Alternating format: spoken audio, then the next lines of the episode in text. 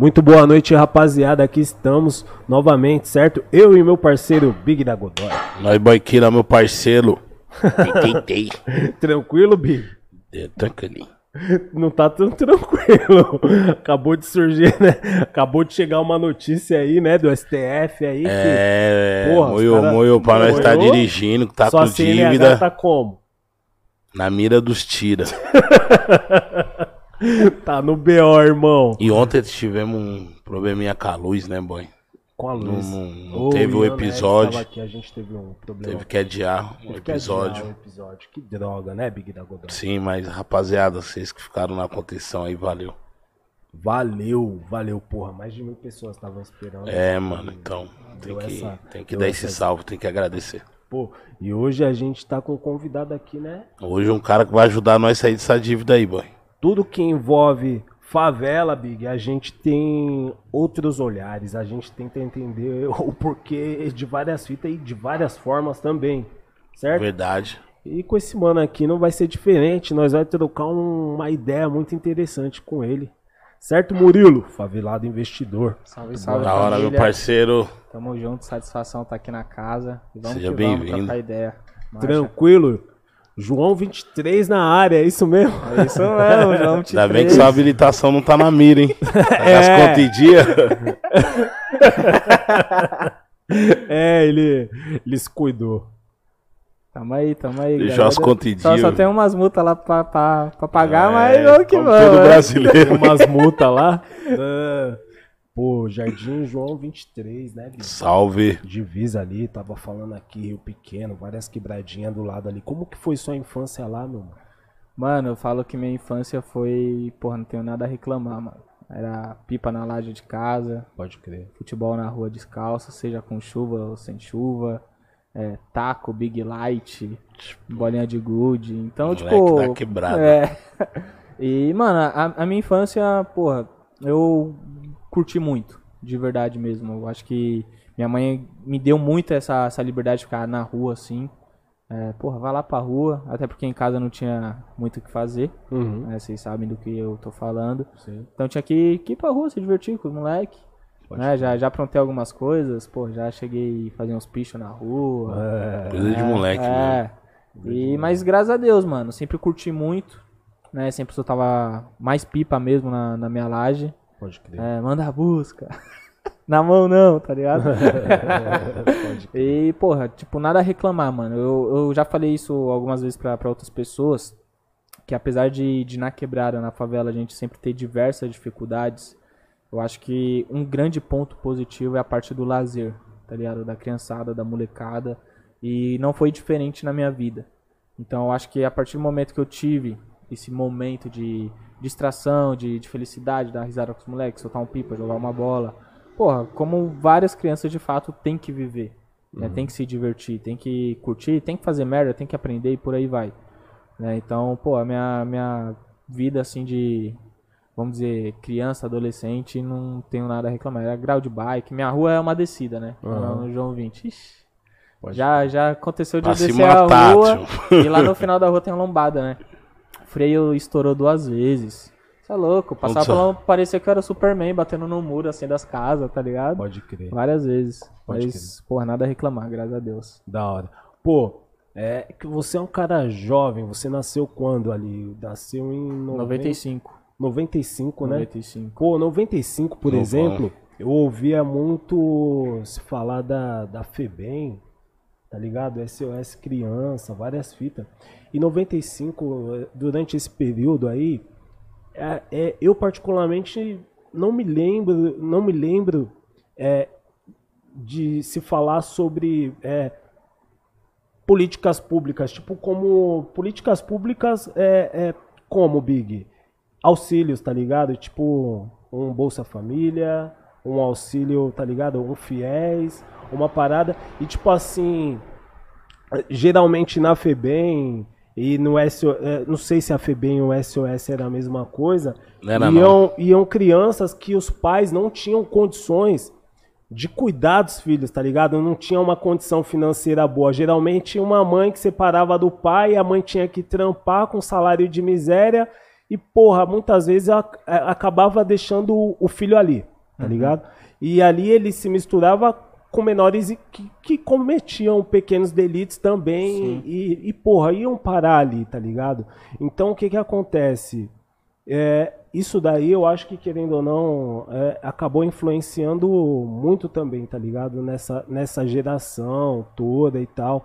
E, porra, os anos se passaram e, e veio, né, esses, querendo ou não, esses, esses recursos, né? Surgiram é, Bolsa Família, surgiram várias paradas que, porra, a gente começou a ver o, o, o efeito que isso, tipo, passou a ter nas quebradas, tá ligado? A mãe pôde é, dar um auxílio melhor, tá ligado? É, pôde dar uma condição pro filho melhor, tá ligado? Até mesmo de, porra, alimentar o filho pra ele ir Sim. pra escola e tal. Porra, o salário não, não é, sei lá, de repente o suficiente, mas essa, essa merrequinha aqui acaba inteirando, então eu ajuda. consigo dar um suporte pro meu filho, tá ligado?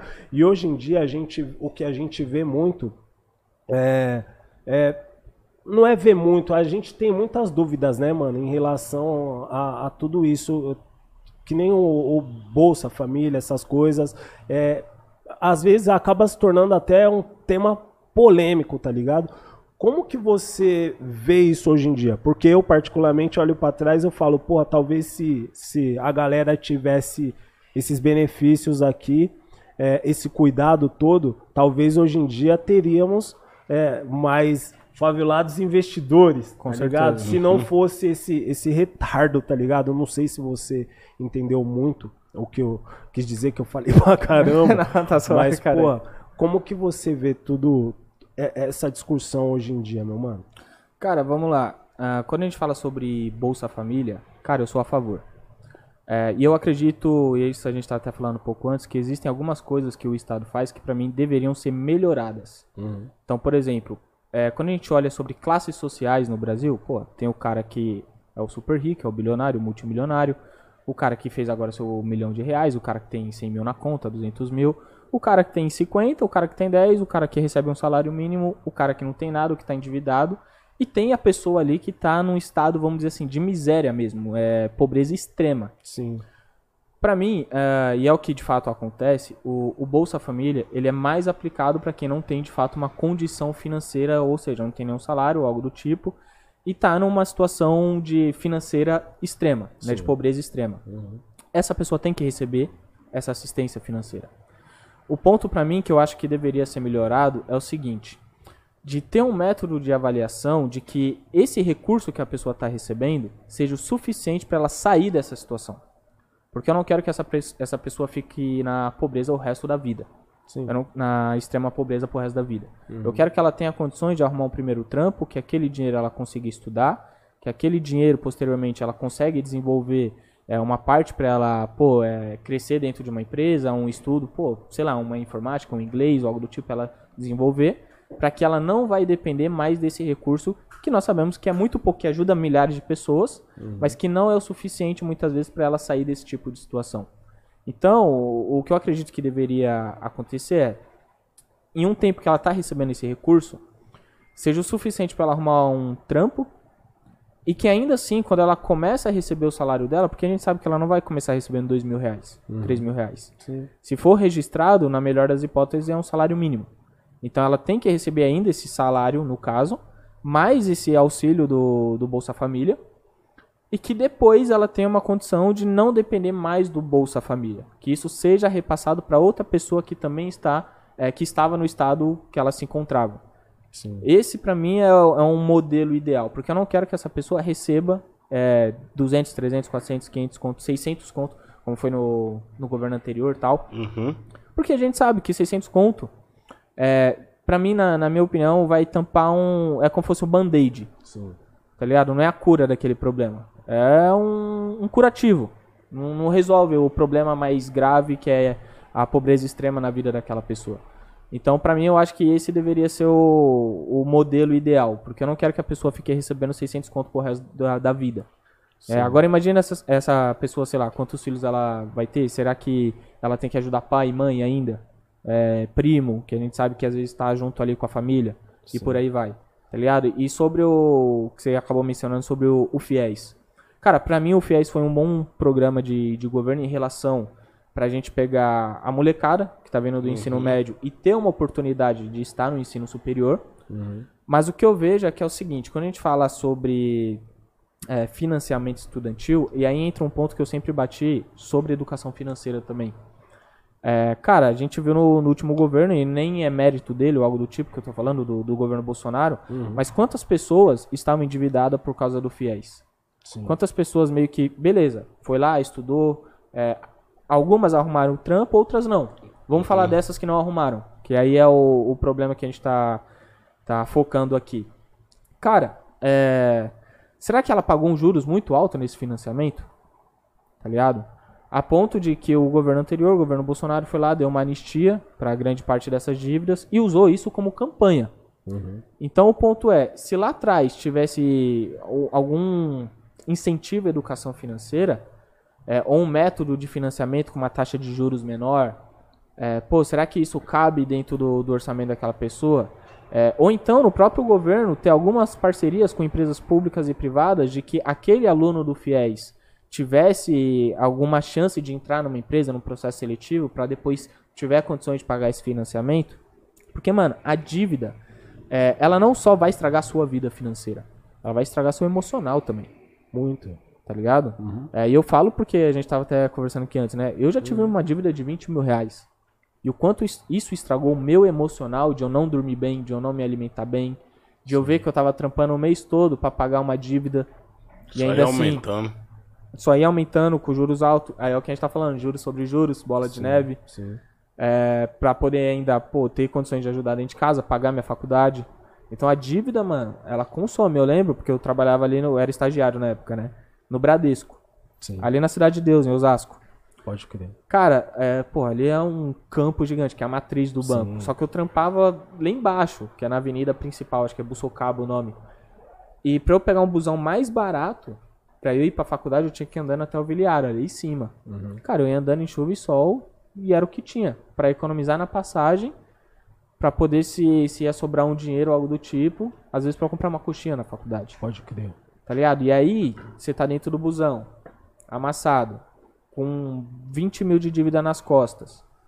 Como que fica o emocional de, de uma pessoa assim? Autoestima, né, mano? Autoestima. Pro saco. Não, Aí às vezes, pô, acontecia direto. É, minha avó ficava doente, minha mãe ficava doente. E eu, em teoria, que tinha um salário maior da casa, não tinha dinheiro pra comprar um remédio. Tá ligado? Então, voltando à questão da dívida, voltando à questão do, do FIES. Pra mim foi um ótimo programa de inclusão, principalmente da, da quebrada, de quem vem da favela, os mais pobres, a estar em uma, um ensino superior, numa faculdade. Só que eu acredito que deveriam ser um, um programa não só de você estar com acesso à educação, mas também de geração de renda.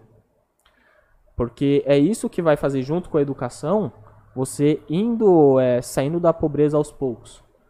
Porque muita gente, a gente sabe, né? E, e algumas pessoas até fazem piada disso. Ah, o cara fez engenharia e virou Uber Sim. né? Mas, porra, é, se esse cara tivesse um acesso ou alguma ponte sobre geração de, de renda, de, de trampo, é, começava como um assistente, alguma coisa em relação à obra na área dele ou algo do tipo, eu acredito que seria bem melhor, tá ligado? Pode crer. Então, cara, eu acho importante. É, conheço, tem vários moleques que cresceu comigo na, na quebrada, que foi ali através de um, de um FIES, algo do tipo, e que alguns arrumou trampo, outros não. Né? E é assim, era questão de falar, mano, não acho trampo. É, às vezes na faculdade que ele entrou, não era. Aí entra aquela questão de uma faculdade de boy, outra de não. É, porra, quem. Muitos quando a gente fala sobre fiéis, quem conseguiu entrar num Mackenzie da vida? Tá ligado? Não, não desmerecendo as faculdades menores, mas tinha que ter uma porcentagem lá em cima também, Sim. tá ligado? Um, um caminho aberto, vamos dizer assim. Pode. Então acho que isso deveria ter sido trabalhado de uma maneira mais efetiva. Se dava pra gente prever isso ou não? Óbvio que não. Mas eu acho que a gente, é, olhando o o passado, acho que dá pra gente repensar o que que pode ser feito daqui pra frente. Pode crer. É, se você for ver hoje em dia, a universidade pública só tem playboy. É. Não, é, não, isso daí. Grande maioria, o né? mano? bagulho é louco. A maioria, na verdade. a maioria. A maioria. É. Porque o, o, é o boy, o, o cara que já teve estrutura, conseguiu entrar na universidade pública. Vamos lá, vamos falar de, de ensino. é, o que eu já pesquisei, o que eu, o que eu já estudei sobre. Cara, o ensino médio, ele geralmente é largado. Vamos falar de escola estadual. Cara, a gente falou de um dos três que eu estudei. Depois vocês podem pesquisar, pode jogar. Tem uma matéria do SBT, falando da escola que eu me formei, Escola Estadual Jardim João 23, que é a pior escola da Zona Oeste de São Paulo. Pode crer. E aí eu falo, como que uma pessoa que sai de lá, sem estrutura, mano, tinha época que eu não tinha professor, não tinha um livro, tá ligado? Era muita aula vaga. Uhum. Como que essa pessoa vai sair de lá pra disputar numa vaga numa USP da vida? Não tem motivação, né? Não, a pessoa nem acha que é pra ela, mano. Não. Já vê a desigualdade. É um bagulho longe, muito né? Ela, ela nem vê que é pra ela. Sim. E aí a minha crítica, que a gente tava até falando também, é minha crítica ao Estado como um todo, tanto esquerda quanto direita, liberal, centro e por aí vai, é que pela quantidade de impostos que a gente paga, pra mim o, o serviço público deveria ser mais efetivo. Deveria ter uma qualidade maior. É, eu- ontem mesmo eu tava indo pra, pra Bolsa de Valores, que eu fui chamado pra um evento lá. E aí no caminho da Boa Vista, vocês devem conhecer o centro, tem um hipostômetro lá. Uhum. Cara, eu tirei foto, tinha até postado no Stories. 465 bilhões de impostos o brasileiro já pagou nesse ano. Sim. A gente tá em fevereiro.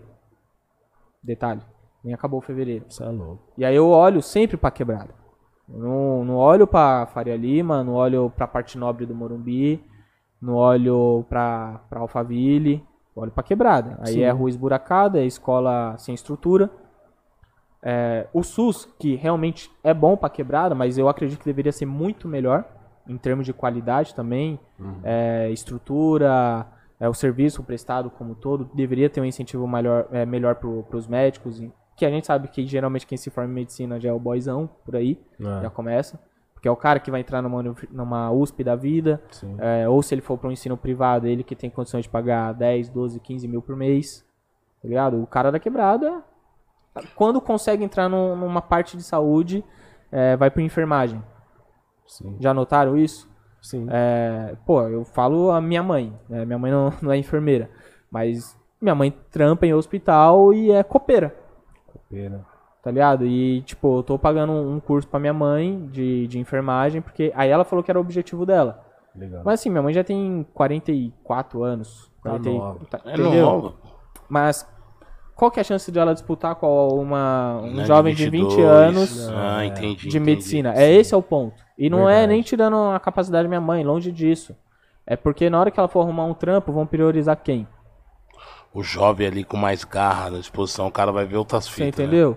Então, tipo, é um bagulho que vem se acumulando há tempos e tempos, gerações e gerações. Tá ligado? E, pô, pra você ter uma ideia, eu me, do João 23, eu me formei na mesma escola que minha mãe.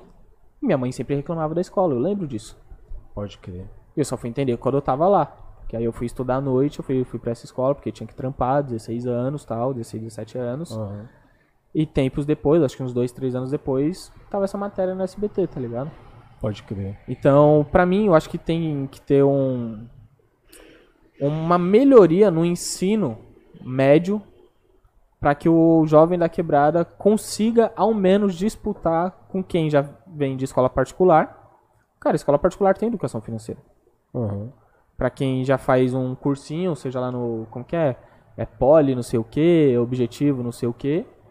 Que essa pessoa tem uma chance maior de entrar em uma universidade pública, né? Que aí quem, é, quem custeia mais é o pobre, através dos impostos, Sim. principalmente em relação ao consumo. Então, a desigualdade já começa aqui. Verdade. E essa é a minha crítica maior, porque eu falo, porra, mano, eu vejo um monte de gente. A gente sabe, mano, na quebrada, o que mais tem é trabalhador, mano.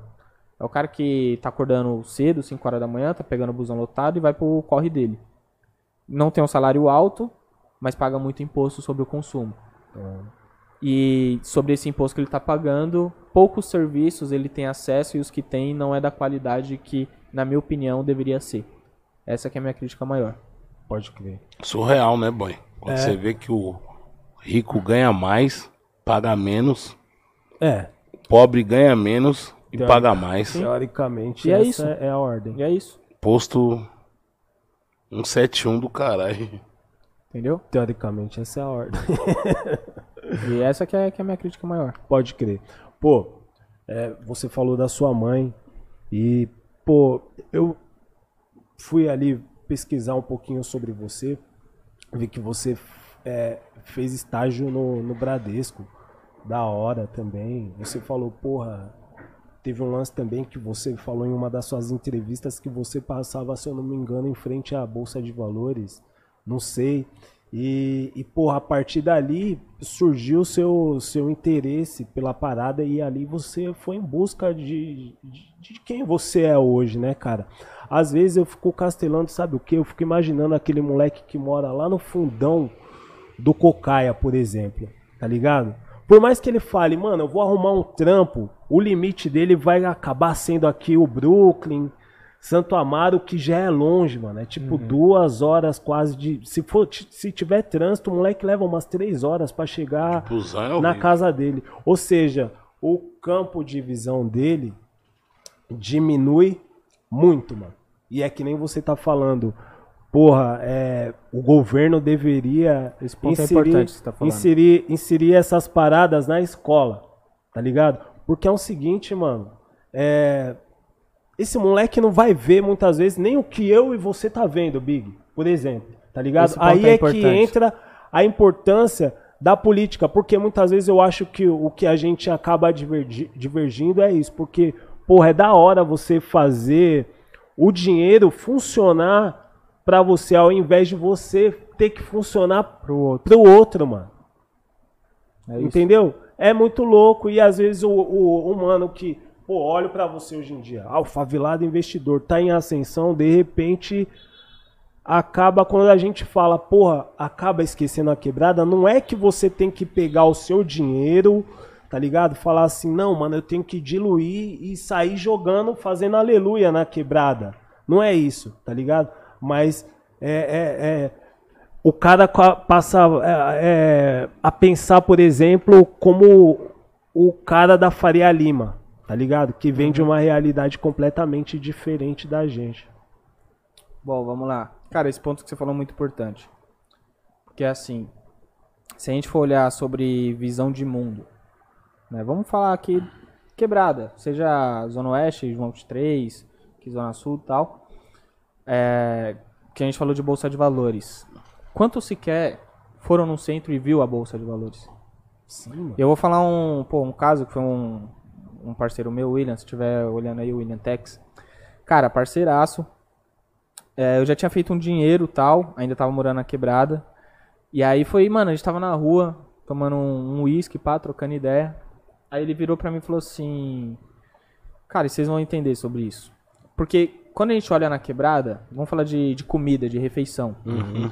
É, o moleque da quebrada, ele acredita que um símbolo de vitória, de ostentação, algo do tipo, pô, fui no Mac. Sim. Fui no Mac. Posta no Stories, posta no status do WhatsApp, posta no grupinho com, com os mano, ó, tô no Mac, pá, deitando um Big Mac, isso, aquilo. E a gente trocando ideia, aí ele virou e falou assim, mano, o restaurante mais caro de, de status, vamos dizer assim, que ele foi, foi um Mac. Ele falou, nunca fui no Outback. E eu já tinha ido umas três vezes no Outback. Falei, então vamos agora. Ele, não, mas não tem dinheiro. Falei, mas quem tá falando de dinheiro? Falei, vamos agora. Tá ligado? E a gente foi. Foi ele e o Vinícius, que é o meu sócio favelado investidor. Uhum. E é um bagulho muito louco, porque eu vi um, uma reação dele, uma reação que eu já tive. Quando eu comecei a frequentar os lados mais, vamos dizer assim, nobres, mais endinheirados da vida. Uhum. Que você se sente desconfortável de estar ali. É um bagulho que você sempre quis experimentar, pô, quero comer uma comida da hora. Quero beber um drink diferente, um bagulho. Só que você entra lá, primeiro, ninguém tá vestido que nem você tá vestido. Seja de Mizuno, uma polo listrada, é, não tem o braço fechado de tatuagem, não tá com blindado na cabeça ou algo do tipo. Né? Aparelho no dente, risco na sobrancelha. Então você já se sente é, desconectado nessa parada Sim. do ambiente. Uhum. E eu virei para ele e falei assim: mano, não se sente mal de estar tá aqui. Você tem que estar tá aqui. Você merece estar tá aqui. Você merece vivenciar isso daqui. E a partir do momento que você sair daqui, você vai lutar para que outras pessoas da quebrada também estejam aqui. E é uma coisa que eu falo muito no Favelado Investidor. Eu não quero ser o único Favelado Investidor. Eu não quero ser o único, nossa, tá investindo na bolsa, isso aquilo tá dia. Não, eu quero mais. Não quero ser. Eu quero que o Favelado Investidor não seja só Murilo. Tá ligado? Seja William, fulano, ciclano, beltrano e por aí vai. E aí o ponto que, que a gente tá, tá chegando sobre, às vezes, não conhece, é porque o, um termo que eu uso muito, eu falo, a pessoa não teve um acesso ao externo. A, tem a bolha, cada um tem sua bolha. Não teve um acesso fora dessa bolha. Que é aqui que você começa a expandir, e é aqui que você começa a questionar, aqui que você começa a perguntar, por que eu não vivi isso? É, por que fulano também não? Por que eles estão vivendo e eu demorei para viver isso? Você começa a se questionar. Tá ligado? E a partir do ponto que você começa a ter acesso a isso, é algo que eu também tenho muito forte dentro do favelado investidor, é, cara, eles têm essa vivência. Eu vou pegar essa vivência e vou pegar quem não teve e conectar. Vou juntar. Uhum. Tá ligado? Desde ir num restaurante da hora, ir num, num show da hora, ir num rolê da hora. Tá ligado? Então, isso que é, pô, é como fosse um mantra dentro da, da minha empresa, do Favelado Investidor, que é ver outras pessoas que vêm de baixo experimentar a mesma coisa que eu venho experimentando desde uns 3, 4 anos pra cá. Uhum. Tá ligado? E aí a gente entra. Como que a pessoa pode experimentar isso? Então, para mim, eu tenho uma ideia de que a pessoa que, por exemplo, veio da base, veio de baixo e conseguiu um certo espaço no outro lado, vamos dizer assim, ela tem que voltar, pegar na mão de outro e trazer. Aí volta esses dois, pega na mão de mais dois e vai multiplicando. Sim. Tá ligado? Então, é essa a ideia que eu tenho é, sobre ajudar quem vem de baixo e levar pro, pro outro lado. E é o que você tá falando. Porra, é, de, de educação financeira, tal, do, do banco da dívida. A, a, quebrada, e, e não, não é culpando a quebrada, porque é o que foi apresentado para ela. Porque quando se trata de dinheiro, ninguém nunca falou que a gente pode investir um real. Não tô falando de 10 mil reais, não tô falando nem de mil reais, nem de 500, nem de 100 reais. Tô falando de um real. Não tô falando que um real vai te deixar rico. Mas estou falando que em vez de você pagar um real a mais de juros, você investe para aquele um real ser transformado em X para te devolver. Uhum. Porque eu, eu afirmo, uma das melhores sensações é você ver o seu dinheiro se multiplicando. Você está ali no seu corre, você está estudando. Só de você sair de uma dívida já é uma grande vitória, que a gente estava comentando. Sim. Você já se sente mais leve. Né? Aí seu emocional já fica mais estabilizado, mano. Aí a partir daqui você começa a fazer uma grana, você começa a investir, você começa a ver vídeo no YouTube, tá ligado? Então esse acesso ao externo é desde físico ou vamos dizer assim na internet. É, quantos viram no, no YouTube, no Instagram, que com pouco dinheiro você pode investir? Ou que o cara que está endividado pode ser perdoado uma dívida de 50% a 60% da dívida. E você pode parcelar em 2, 3 anos ainda. Para não, não pesar ali no seu orçamento. Então é um conhecimento que eu mesmo me fudi muito para entender. Já fui endividado, como eu falei. Uhum. Grande parte do conhecimento que eu tenho foi através de livros. O meu primeiro livro eu fui ler aos 20 anos. Hoje eu tenho 27. Passou 28 no, no final desse mês. Dia 28 de fevereiro. E foi dentro de busão que eu li a maioria dos livros que eu li na minha vida. Pode crer. Indo pro trampo, indo pra faculdade. Raposo Tavares, trânsito de duas horas. Tá falando de trânsito. Trânsito de duas horas. Falei, mano, em vez de eu ficar ouvindo música ou Netflix no celular ou algo do tipo, comecei a ler um livro. Tá ligado? E sem saber que um dia eu poderia estar aqui trocando essa ideia com vocês. Uhum. Mas meu objetivo principal é, mano, eu vou sair de, dessa bola de neve, de dívida ou algo do tipo. Vou investir minha grana. E aí em 2019 foi quando eu falei, mano, eu já tenho um resultado financeiro. Pô, já tinha ali uns 30, 40 conto investido, tá ligado? Que a gente sabe que na quebrada isso é raro. Uma pessoa difícil. ter 40 mil guardar, nem tô falando investido, guardado. Guardado, na poupança já. Entendeu? É difícil. Então eu falei, mano, eu, eu cheguei em algum lugar. Cheguei em algum lugar. Hum. Eu acho que eu tenho um, uma autoridade, vamos dizer assim, para ensinar quem vem de baixo, porque eu entendo a dificuldade. Sim. Entendo todos os BO, todos os obstáculos. Já errei muito. E eu vou ensinar para não cometer os mesmos erros que eu cometi e ir para um caminho vamos dizer assim, mais próspero financeiramente. Pode crer. Entendeu? Pô, você citou bons exemplos. Você citou até a questão da sua mãe, né, mano? Que, pô, agora eu tô pagando o curso pra ela e tal, para que ela consiga é, ser enfermeira. Isso.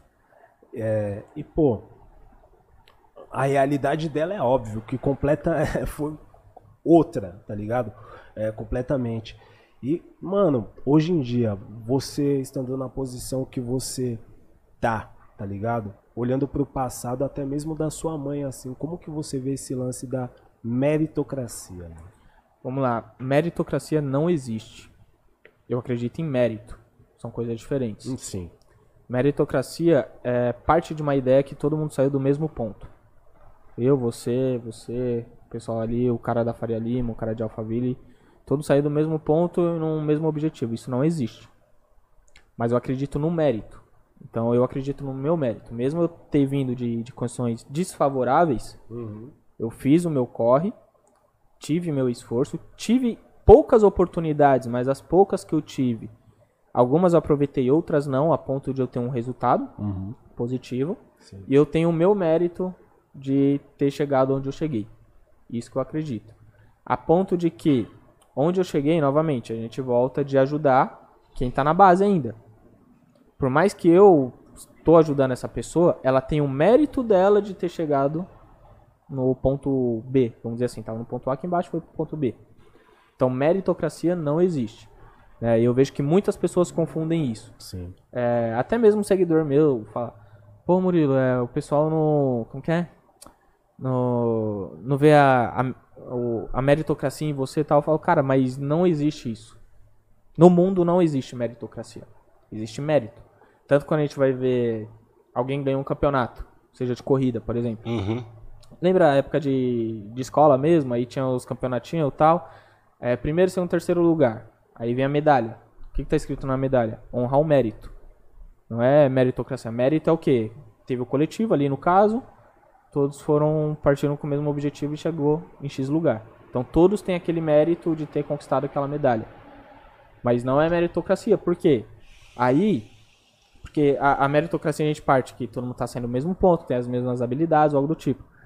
Cara, não, se a gente for olhar um campeonato de escola, tem um cara que é mais habilidoso do que o outro. Tem um cara que tem um perfil de atacante, outro mais defensor. O outro tem um perfil mais de goleiro, o outro mais de volante, de sair quebrando todo mundo no, no meio da quadra, do campo, o que quer que seja. Tá ligado? Então, meritocracia não existe. Mérito, sim. Né? Então, esse é um ponto que eu deixo muito forte. Então, quando eu falo assim, isso foi um termo que eu até fui aprendendo, que antes eu, eu ia muito pelo ponto de, ah, a favela venceu. Uhum. Aí eu mudei pra favelado venceu. Porque eu tô falando sobre mim a ponto de ajudar outras pessoas que vêm de baixo a vencer também. Sim. Então foi algo que eu fui aprendendo também, até porque, pô, quando via é, a favela venceu, pô, tô representando a favela, tipo, é um pensamento legítimo, mas quando você entende na origem, você fala, pô, se Muita favela gente. venceu, não existiria mais favela. Entendeu? Sim. Já é um ponto. Então, quando é, favelado venceu, eu falo, cara, novamente, eu não quero ser o único favelado que vence. E eu sempre. Eu, eu tô até puxando um, um quadro, vou começar a postar já no, nas minhas redes sociais, que é História de Favelado de Sucesso. Porque, beleza, alguém tá me seguindo no Instagram e por eu carregar o nome favelado, às vezes associa que eu sou o único favelado que venceu. Eu falo, não, existem outros antes de mim, inclusive. Aí eu gosto de trazer MCs, jogadores de futebol, Sim. empresários, né? Condzilla. Rodrigo da GR6, que já tá no, no meio da música. Porra, Geraldo Rufino, né? Que catava latinha lixo lá no Rio Pequeno, do lado de, de casa. E hoje tem uma empresa ali na Castelo que fatura mais de 50 milhões por ano. Tá ligado? E nasceu no Rio Pequeno, nasceu na favela. Então, pra mostrar que não existe só o favelado investidor, né? Que existem outras pessoas da quebrada Uhum. que venceram e que elas é, a pessoa pode se inspirar também nessa galera, tá ligado? Sim. Assim como a gente se inspira em muitas letras de, de funk, de rap, por aí vai, pra dar um incentivo no dia a dia. Né? A ponto de a gente. ali, né? Entendeu? Pode crer. Um bagulho que eu fico vendo muito, mano. Toda hora que eu tô no YouTube assim, vou ver um videoclipe. Aí sempre vê um comercial. É, investe mil real que você vai ganhar 100 mil uma semana. Ah, não. Aí daqui a pouco eu vou ver outro clipe, aí ver outro comercial. É, vem aprender a ficar rico com o primo rico. Em um mês você vai ficar milionário investindo um tanto dinheiro. Aí você tava falando de dívida, que você já chegou a dever 20 mil. Imagina um cara naquela situação, certo? Um Fudida, bagulho cheio desse. de dívida. Daquele jeito o cara fala, ó, mano, se você investir 2 mil, eu vou te dar 100 mil. Tá ligado? E o cara, porra, tá, na, tá nas últimas, né? Já tá na beira ali, né, cara? acaba fazendo esses investimentos malucos em fundos, em outras coisas, etc. O que, que, que você fala pro cara não cair nessas pegadinhas, mano? O que é certo, o que é de mentira, tá ligado? Boa. Nessas propagandas que nós vemos de investidor. Boa, boa. Cara, vamos lá. Primeiro ponto que dentro do, do mercado financeiro, dos investimentos, é que se alguém te promete, te garante alta rentabilidade, com pouco risco de perder esse dinheiro, e que você vai colocar pouco dinheiro e vai se transformar em X mil reais, esse cara tá dando um golpe em você. Isso a gente viu muito em pirâmide financeira, é, que muitas pessoas perderam dinheiro. Tem um caso recente aí com, com um golpe aproximadamente de 636 milhões de reais. É muito É dinheiro. muito dinheiro. E aí o ponto é, tipo, existe algumas coisas que a gente tem que prestar atenção. Então, esse exemplo que você deu. Pô, o cara tá endividado, tá sem esperança mais. Fala, mano, aí é o emocional que a gente tava falando. Porque às vezes o cara paga um aluguel, tem, tem uma filha ou algo do tipo, trampa pra pagar a dívida, aí a criança pede uma bolacha, não tem dinheiro pra comprar no mercado, aí vem o cara cobrando aluguel. O emocional desse cara tá estragado por conta de dívida. E aí vem alguém com um milagre financeiro. Fala, porra, mano, se você colocar aqui mil, dois mil, três mil, vai transformar em 20 mil reais. Cara, a gente tá falando de uma valorização mais de mil por cento. Tá ligado? Isso não existe. De uma forma garantida. Já aconteceu na bolsa de valores? Já, mas num período de 7, 8, 10 anos. Que o cara teve que ser resiliente, viu o dinheiro caindo, subindo, caindo, subindo. E daí, depois de 10 anos, teve uma puta valorização. Existe. Só que a partir do momento que o cara fala assim, ah, te devolvo isso em dois meses, três meses. Né, Você já deve ter visto aquele, aqueles golpes do, do Pix da vida. Ah, me transfere aqui 200 conto e volta 600 instantes pra você. Os 10 primeiros. Os- é, mano, isso não pega existe. dinheiro até Os com a 10 agiota. primeiros é foda, né, cara? Tá maluco. Só que aí, aí é a loucura. Esse exemplo que você deu. Aí o cara não tem dinheiro. Tá fudido. Fudido ali. Aí ele vai lá no banco, pega um empréstimozinho que liberou ali. Ou vai com um agiota na quebrada. Ou pega dinheiro emprestado de parente. Ou pega um cartão de crédito e saca né, o, o limite do O cartão. do cartão. Né, e deposita na conta e faz a transferência pro cara. Porque ele tá acreditando realmente que, volta. Uhum. E pra mim, existe é, três pontos que pode levar uma pessoa a cometer um erro assim. O primeiro ponto, ela não tem educação financeira, porque ela não vai ter conhecimento sobre isso. Ela não vai entender que não existe esse enriquecimento fácil e rápido, sem risco, e por aí vai. E eu não tô culpando ela, só tô falando que ela não tem educação financeira. O outro ponto, é, ela tem educação financeira, ela tem esse conhecimento, mas a ganância dela falou muito mais alto, então não vai se enquadrar nesse ponto que o cara tá endividado, tá fudido ou algo do tipo. né? Então ele vai falar, puta, mano, eu sei que é uma pirâmide, eu sei que é, que é um golpe, mas se eu for um dos primeiros eu consigo retirar essa grana. Porque tem gente que consegue retirar. Tem aquela mandala também, né? É, é tudo essa, É mesma essa fita, né? mesma fita, mesma fita. E, e aí a pessoa vai, sabendo que tem o risco dela perder, e coloca o dinheiro. Sim. Pra mim, essa pessoa tem que se fuder financeiramente, porque ela sabe onde ela tá se metendo. Primeiro caso, não, ela não tem o conhecimento. E o terceiro é o cara desesperado, que ele não tem mais alguma alternativa na cabeça dele. Ele fala, mano, aqui pode ser o milagre da minha vida. Só que no final, os três vão perder dinheiro. Então, quando eu falo que é educação financeira e não tem nada a ver com investimento, educação financeira você tem o conhecimento sobre dinheiro, sobre golpes, sobre juros, sobre inflação, sobre fazer uma compra no supermercado, fazer uma lista e consciente do que aquilo que você tem que comprar. Que você olha lá o seu, seu armário e fala, puta, mano, tá faltando coisa A, B, C, um, um leite, um macarrão, um arroz, um feijão. E você escreve. Eu faço isso até hoje. Eu escrevo o que, que eu tenho que comprar para casa. E não levo nada daquilo que eu não, não tenho que levar. Ah, posso ter um, um chocolate em casa? Porra, hoje eu posso, mas teve época da minha vida financeira que eu não podia. E eu tive que engolir isso seco. Mas nem por isso agora você vai comprar uma caixa de de chocolate. chocolate. Senão eu vou ficar diabético, aí fodeu. Entendeu? Mas, na essência, a educação financeira é isso. É você saber lidar com o dinheiro no dia a dia. É, porra, o cara é endividado. Ele enxergar o porquê ele ficou endividado. Pode crer. Porra, será que foi quando eu ia no baile todo final de semana e ficava pagando combo pros outros? Talvez. Sim.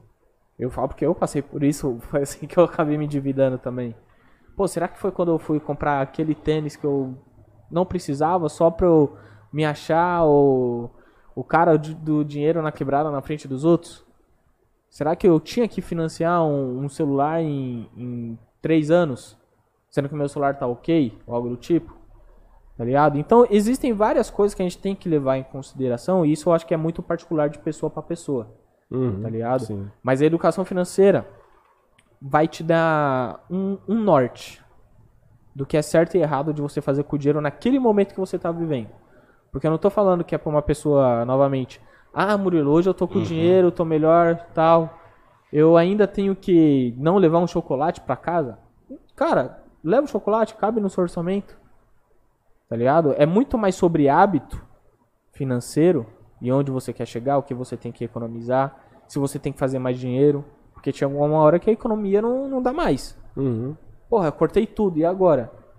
Porra, agora a gente tem que fazer mais grana. Pode crer. Tá? Como que vai fazer? Pô, você tá numa empresa, você tá num trampo. Você acredita que dá pra subir dentro dessa empresa? Pô, eu acredito porque teve fulano que começou meio que junto comigo, teve seu crescimento. Tá, e o que que esse fulano fez? Puta, esse fulano ele, ele fez um curso é, complementar X na internet. E colocou no currículo e teve algum bagulho, uma justificativa pra chegar no chefe e falar, mano, quero subir de cargo, aumenta aí 500 conto. Sim. 800 conto. É, porra, mano, não quero continuar nessa empresa. Quero montar meu, meu pequeno negócio.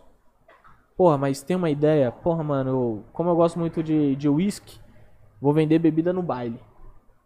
Porra, então vamos atrás de um fornecedor. Vamos atrás de uma adega que consegue te fornecer ali no precinho. Negocia com o cara pra você pagar depois que você foi no baile e vendeu. Então você pega a primeira, primeira mercadoria ali, entendeu? Uhum. E aí você vai no, na 17, no Elipa, sei lá onde você for, vende lá. É rápido, hein? Se eu tiver no baile, hein? Passa pra cá. Entendeu? Então, tipo, a educação financeira vai te ajudar muito nisso. Porque tem gente que realmente confunde. Ah, é é só investimento, só investimento. Mano, investimento é a última ponta. Sim. Porque eu falo assim, que nem eu falei, né? Dá, dá pra investir com um real. Mas se você não tem um real, você não investe. Sim. Então, aí volta passo anterior, educação financeira. Pode crer. Ah, agora eu tenho minhas finanças em ordem, tá sobrando uma merreca. Pô, então, já que tá sobrando, você paga tudo e ainda sobra uma grana, em vez de você deixar na poupança, que é um dos piores investimentos da vida, que o banco criou só pra sugar seu dinheiro, vamos investir num lugar decente que é mais seguro que a poupança e rende mais do que a poupança. Sim. E que ninguém fala isso. Qual que é? Tesouro direto. Tesouro direto. Porque, ó, vamos lá. Você sabe como que um banco trabalha com o dinheiro? Isso vai deixar vocês mais putos ainda com, com os bancos. vamos lá. O banco, ele. Quando ele faz. Vamos lá. O, o banco. O, a operação do banco é emprestar dinheiro. É assim que ele lucra. Seja um empréstimo pessoal, um cartão de crédito, um financiamento, seja de imóvel, ou carro, moto. É isso, ele ganha nos juros. Uhum. Só que ele não empresta dinheiro dele, Empresta o dinheiro seu. do cliente. Do cliente, que ele pega e paga uma porcentagem super baixa e Quando cobra paga. de que- quando paga, né? Por- E, pô, vai. Vamos manda- lá, por quê? O banco, basicamente, ele vai pegar dinheiro do cliente de três formas: conta corrente, conta poupança e um investimento que a gente chama de CDB. Conta corrente, e eu não tô falando aqui de Nubank que começou a render e tal. Vamos falar de Bradesco, Itaú, Santander e tal. Ah, seu dinheiro tá na conta corrente, o banco pega esse dinheiro, você deixou lá, milzão parado. Aí eu, Murilo, chego e falo, mano, preciso de mil reais emprestado, o banco. Demorou. Ele pega mil aqui, seu, empresta pro Murilo. Aí o banco fala assim, ó, tô te prestando mil, você vai me pagar mil e trezentos, sei lá, final do ano, exemplo. 12 parcelinhas e tal. Beleza, banco. Paguei os mil. O banco devolve os mil pra você. E os 300, quando for pagando ali, o banco pega pra ele. Isso é. E aí, poupança. Pô, poupança. Quando o juros está alto, que é o que está acontecendo, poupança rende meio por cento ao mês. É, de cabeça, meio por cento ao mês. Cara, o banco vai ganhar 5% ao mês. Então, dos, dos 5%, 4,5% de juros fica para o banco, meio por cento ele devolve para você que deixou na poupança. E aí um CDB, onde você tem uma rentabilidade um pouco mais alta hoje, rende 1%, 1,1% ao mês. E é a mesma coisa. Então, se está 5, ele pega 1,1 e dá para você. E você ainda paga imposto de renda sobre isso, nesse caso do CDB. É, mesmo que você não recebe lá os dois, três salários mínimos lá, mas nesse investimento você paga. E o banco lucra com, com a outra diferença. É, isso é um termo mais técnico que a gente chama de spread bancário. Né? Quem for pesquisar aí depois vai, vai entender bem isso. Então é assim que o banco acaba faturando, lucrando. Pode crer. Pô, eu tava vendo, é, também pesquisando sobre você, eu tava vendo que você é contra a taxação de grandes fortunas. Sim. Você é contra. Eu queria é, entender um pouquinho mais por quê, tá ligado? Cara, vamos lá. Primeiro, quando a gente fala sobre fortuna, tá muito mais ligado ao patrimônio da pessoa. Patrimônio não é renda. São coisas diferentes. Então vou trazer um exemplo que na quebrada é, é muito aplicado. Pessoa que paga IPTU. Hum. É patrimônio, é casa. Hum. Isso é patrimônio. Certo. Imposto de renda. Sobre a renda, salário. São fontes, é, tipo de impostos diferentes. Sim. Uh, o da herança, geralmente ele é aplicado sobre o patrimônio da empresa. Então, quando a gente fala assim, o cara que ele é bilionário, ele não tem um bilhão de reais na conta. Então, se a gente falar, por exemplo, a Luísa Trajano, hum. dona da Magazine Luiza, ela é bilionária, mas ela não tem um bilhão de reais na conta. O patrimônio dela é sobre a participação que ela tem na empresa Magazine Luiza, que por coincidência tem ações na bolsa. Então, assim, é, se não me engano, eu acho que ela teve mais de um bilhão e meio de patrimônio. Sim. E que no final do ano passado, né, depois alguém pesquisa, vê essa data certinha, ela deixou de ser bilionária. Sim. Porque a ação da Magazine Luiza desvalorizou mais de 70%. Então quer dizer que o patrimônio dela caiu mais de 70%. Então é tipo assim, ano, pass ano passado ela ia ser taxada. Um exemplo, se tivesse é, em vigor. Uhum. Só que agora ela não é mais. E outra coisa, quando a gente fala sobre fortuna, primeiro que eu não estou falando sobre herança, tá? Porque herança de fato é o dinheiro da pessoa, assim como tem a parte de patrimônio, às vezes o, o cara que morreu tinha participação em empresa, então isso é dividido entre os filhos, por aí. Mas herança existe imposto, taxação. Herança já existe. Sim. Tá falando sobre fortuna. Então, tá sendo aplicado um imposto em algo e por isso que eu bati no, no início é sobre IPTU, é, porque está sendo imposto sobre algo que você em teoria já pagou lá atrás de imposto. Se a gente for falar da casa, você já pagou um imposto sobre aquilo ao construir a casa, comprar a casa e por aí vai. Para os material. Isso. E sobre a, a, fortuna, no caso o patrimônio do cara, é, o que que acontece? Geralmente as, essas pessoas que seriam taxadas são as que têm as maiores empresas que geram empregos. E teve uma questão de taxação de fortuna é, na França e que não deu certo. Porque os caras simplesmente falam, tá, vai me taxar, então vou tirar tudo que eu tenho aqui e vou para outro país que não taxa. Mas, por exemplo, os cinco bilionários, vai, os primeiros da lista também. Uhum. Porra, segundo uma, uma. Tava verificando aqui. Deixa eu ver. Não sei se foi na Bloomberg. Não sei o nome específico. Uhum. Porra, querendo ou não, o primeiro, o primeiro, 77%, 77,4% do patrimônio dele, ele já manda para fora. O segundo, 92,9%. Ele já manda o terceiro, 100% do patrimônio dele, ele também manda para fora. Tá ligado? E assim vai. O quarto aqui também 92,9. O quinto é 86,8%. Você tem o um nome? da- Tá ligado? Aqui, ó. Das pessoas não. Ah, tá. Não, beleza. Mas aí, o que que acontece? Isso que a gente tá falando é de investimento no exterior. Então, vamos lá. Quando eu pego o meu dinheiro, Murilo, tenho s- mil reais, Certo. e eu compro uma ação da Apple, que é na Bolsa Americana, eu transformei 100 reais meu é, em patrimônio nos Estados Unidos. Então, meu patrimônio não tá no Brasil, nesse caso. Sim. Só que o que eu falei é, a empresa do cara roda no Brasil. Você tá entendendo? Exemplo, novamente, Luísa Trajano. Cara, ela tem dinheiro lá fora. Obviamente que ela tem. Pode ser até esses 90 e pouco por cento do patrimônio. Só o que, que vai ser taxado é justamente a parte que ela tem aqui no Brasil. E que ela não quer pagar imposto sobre isso. Se o, o pobre odeia pagar imposto, quanto mais o rico. Então, o que que ele...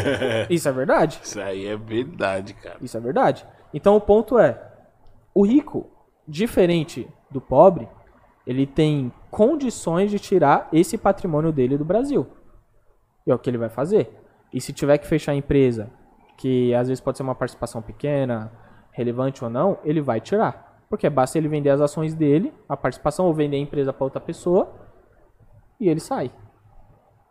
Se ele vender a empresa pra outra pessoa, Tipo, né? as, am- as Porque, americanas exemplo- tiram o dinheiro e deixam pra Ah, ali pra mim foi fraude. Sim, porque- americanas. sim, eu Pra mim também foi acho fraude que- pesada. Eu também acho que foi, foi fraude, porque, pô, a gente vive, né, nessa discussão, porque, porra, se a gente se taxar, os caras saem. Mas, Uhum. por exemplo, em outros países também, não é todos os países que, que, que é essa teta que é o Brasil, tá Ah, o ligado? Brasil é uma tetinha. No, né? nos Estados Unidos, por exemplo, pra você conseguir uma cidadania, tá ligado? É uma bala, parceiro. Sim. Tá ligado? É, não desmerecendo países que, que, que, que são menos desenvolvidos, vai, que, que, que o nosso, tá ligado? Ah, vou tirar minha empresa, vou mandar pra esse país aqui, porque, tá ligado? De repente não vai ter uma mão de obra qualificada, não vai ter é, um sistema político igual o nosso, tá ligado? Que, que também é uma Porque, mãe assim- pra esses caras, tá ligado? E é daí que eu acho que vem. Que todo mundo fica, tá ligado? Gera vários conflitos entre todas essas ideias que a gente tá trocando aqui. Sim, sim. Porque pra mim o problema do, do Brasil não é arrecadação de imposto. Pra mim é a distribuição e a aplicação desses impostos. Igual você falou um pouco no começo. Porque assim, depois vocês podem pesquisar, tem um site oficial que é o Impostômetro. Que é o mesmo que fica lá na. na- que eu falei da, da placa na, na rua Boa Vista. Cara, ano passado, isso tem que estar falando de 2022, o Brasil arrecadou mais de 2 trilhões de impostos. 2 tri, não é bi, é tri, trilhões. E o quanto isso de fato voltou em melhoria para as quebradas, para as favelas, os mais pobres. É o que eu falei, a rua na Faria Lima é asfaltada, é um tapete. Na quebrada Tem é cheio de buraco. Entendeu? Ah, e aí, o, pra mim, cara, ah, vai taxar. Vamos supor que passe por todos os processos e tal. Eu acredito que sairiam e vamos supor que não saia. Eu acredito que isso não ia melhorar a vida de quem tá embaixo, porque pra mim o maior problema é como essa distribuição desses impostos são aplicados para os mais pobres. Enquanto, se a gente for olhar, é, um dos maiores meios de arrecadação do Estado é através do IC, é, ICMS, que é o Imposto sobre o Consumo. Então, assim, aí que pra mim eu discordo e pra mim o, o pobre é que acaba se fudendo muito. Vamos supor, tem dois refrigerantes aqui, de 5 reais. Vamos supor que de imposto nesses 5 reais, e isso vem discriminado na, no cupom fiscal, quando você compra no supermercado, dá uma olhada lá, tem é, impostos pagos aproximadamente, é alguma uma parada assim. Vamos supor que é um real, pra conta ficar fácil. Cara, isso é sobre o consumo. E sobre o consumo vai ter um impacto diretamente na sua renda. Então, proporcionalmente, a pessoa que recebe mil reais e está pagando um real de imposto, paga um percentual. A pessoa que recebe cinco mil reais e está comprando o mesmo produto e ela paga o mesmo um real, proporcionalmente ela está pagando menos. Porque a renda dela é maior. Então, a pessoa que é multimilionária e em, em renda, vamos dizer assim, então tem um milhão de reais na conta, não estou falando em patrimônio, na conta, ela vai comprar o mesmo refrigerante, vai estar o mesmo um real. Então, proporcionalmente, quem paga mais imposto é o pobre. E é o pobre que necessita mais do serviço público. Porque, vamos lá, se o serviço público fosse de qualidade, o político, o rico, ia usar o SUS. O filho do político, o filho do rico, ia estar na escola estadual Jardim João 23. Você tá entendendo? Só que o pobre, ele não tem essa condição de sair né, de uma maneira é, menos burocrática, menos difícil, para ascender financeiramente ou de, de classe social que seja. Né? E aí alguns vão falar, puta, mano, tá parecendo um, um ANCAP falando, né? Um libertário da vida. Cara, não, para mim, é, o imposto que a gente paga tinha que ser aplicado de uma maneira com mais efetividade, mais qualidade. De você chegar lá no, numa escola pública e ter ali uma estrutura, uma lousa decente, um ensino de qualidade, professores com salário melhor, que aí é um incentivo também tá ligado? Uhum. Ou um servidor público recebendo melhor. Porque a gente sabe que a gente é movido pelo dinheiro. Pô, tô recebendo mais, vou dar o sangue, vou trampar da hora. Pô, eu chego lá no meu trampo, mano, computador da hora. Tenho aqui um, uma mesa nova. Pô, eu tô indo pro trampo de busão. Busão tava da hora hoje, não quebrou. Não peguei tanto trânsito. Tá ligado? Entrei no metrô, não fui amassado. Tem metrô novo, isso, aquilo. Isso eu tô falando, obviamente, com a vivência que eu tenho em São Paulo. Porque se a gente for olhar, São Paulo é um dos mais desenvolvidos do Brasil. Agora imagina no resto do Brasil. Imagina no, no Nordeste. Sim. Como que é? Tem cidade que não, não tem nem metrô, tá ligado? Então é, é essa que é, que é o, o ponto que eu, que eu sempre acabo batendo. Porque pra mim, quem, e quem paga mais proporcionalmente imposto é o pobre. Pode crer. É, Aí é que entra o, o, choque, né, daquela, daquela rapaziada que é. Que, né, da, até mesmo da gente, né? Que, hum. porra, é, acaba questionando, conversando muito sobre um modelo de, de, de, política, tá ligado? Porque isso daí, querendo ou não, parece, porra, vendo você falar, com todo o respeito, é, muitas vezes eu acho que as pessoas que pensam da mesma forma que a gente até muitas vezes acaba entrando em conflito porque ela pensa o que, mano? Pera aí, eu tenho que estar tá sempre procurando uma forma de me de me adaptar a esse sistema que os caras tá impondo pra mim, tá ligado? Sendo que não, a raiz do problema, na verdade, tá ali na porra do, do governo, é ele que tá fudendo com a gente é, é, de várias formas, tá ligado? De repente, se a gente tivesse um governo mais justo, pá, pá, pá, dividisse bem melhor essas coisas Sim. tudo, tudo isso que você tá falando, né, é, são coisas que seriam feitas na, na, na base, né? Talvez uma Cara, distribuição de, de, pra, de renda mais... Pra mim, como que o serviço público iria melhorar se o político fosse obrigado a usar o serviço público? Ele e a família dele. Uhum. Porque ele não ia colocar o filho dele numa escola zoada. Não ia. Não ia. Ele não ia colocar o filho dele pra andar de um busão lotado. Ele ia acordar às 3 horas da manhã trazer não o filho ia. dele no campo limpo aqui no hospital. Não ia. Não ia. E é os caras que recebem uma bolada. Uhum. Né? Então, pô, tem. É, se não me engano, o vereador é 8, 9 conto. É, e aí tem mais cargos mais altos, 20, 22, né? Já deputado, senador, por aí vai e o cara recebe um salário mínimo na quebrada. Tá ligado? Mil conto. Vamos lá, como que sobrevive com mil reais? É muito desigual, Mil reais. Aí algumas pessoas vão falar, ah, mas o, o empresário recebe 50 mil, 100 mil. Tá, mas eu não pago o salário do empresário. Eu pago o salário do político através dos meus impostos. Eu, eu posso consumir produtos é, do cara que vende um, um refrigerante, né? Não, não, vou falar muito nome de marca para não dar publicidade pros caras.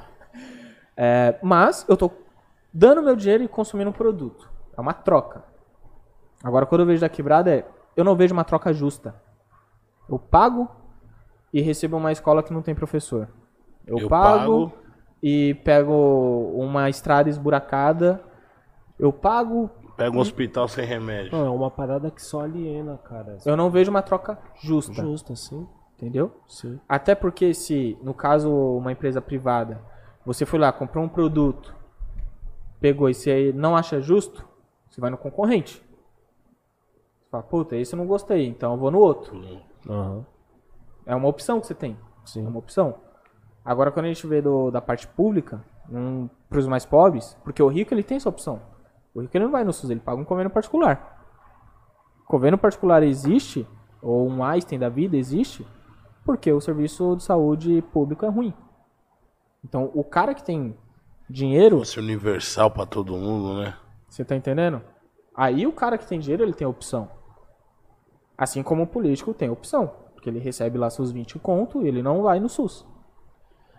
É, porra, eu tenho uma neurose gigantesca, mano. Porque é que nem aí você tá falando ficar a um gente. meio radical, né, Não, boy? sim, Tipo não, assim, mas é porque- Ah, o cara também vai ter que ir no mesmo busão, vai ter que ir no mesmo Não, trem. não, não é nem isso, porque a gente, sentido. a gente fala de, de, de um sistema político. Por exemplo, a gente vê a, influência que os empresários têm, tá ligado? Dentro eleição. do nosso Tem sistema político, tá ligado? Se você olhar pra trás mesmo, nessas eleições que passou, Ah. você viu o tanto de, de, de assédio que, que, que teve, tá ligado? O tanto de ameaça que teve. É, se você não votar no meu candidato, você vai ser mandado Sim. embora. E biriri, e barará, tá ligado? Esse é o ponto da parada, tá ligado? Porque eles, é óbvio que eles querem um governo que vá beneficiar Eles. eles, e não a, a política população. deles, né? Então, querendo ou não, a política é, entendeu?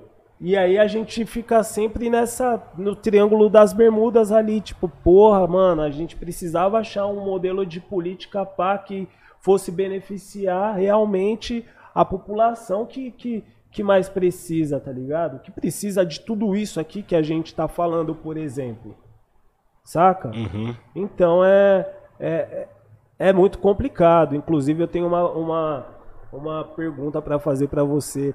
Eu vi em uma das suas entrevistas também que vários, que vários não, né? Alguns partidos liberais chamaram você para para fazer parte ali Sim, e tal. E você Sim, você não e você não foi. Eu queria saber se, sei lá, de repente, se, se você se sente à vontade também em responder o porquê não, tá ligado? Se foi também por motivos, sei lá, ideológicos também, porque, Uhum. pô, favela, né, investidor, pá.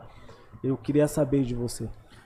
Cara, primeiro que eu, eu via, em primeiro ponto, as pessoas ali do, do partido batiam o santo.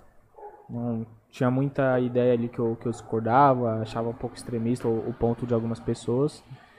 E segundo, que eu acredito que hoje, né, posso mudar de ideia no futuro, mas hoje eu acredito que o meu trabalho ele causa muito mais eh, transformação do que se eu tivesse lá dentro. Porque lá dentro eu seria mais um. Em meio, sei lá, 200 pessoas, sei lá, quantos tem lá.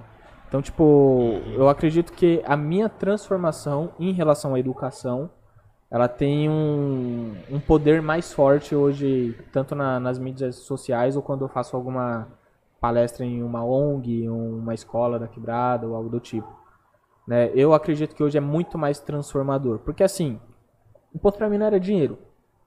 Falei, graças a Deus tenho, tenho minha empresa, tenho meu negócio, é, tenho um, um bom dinheiro tal.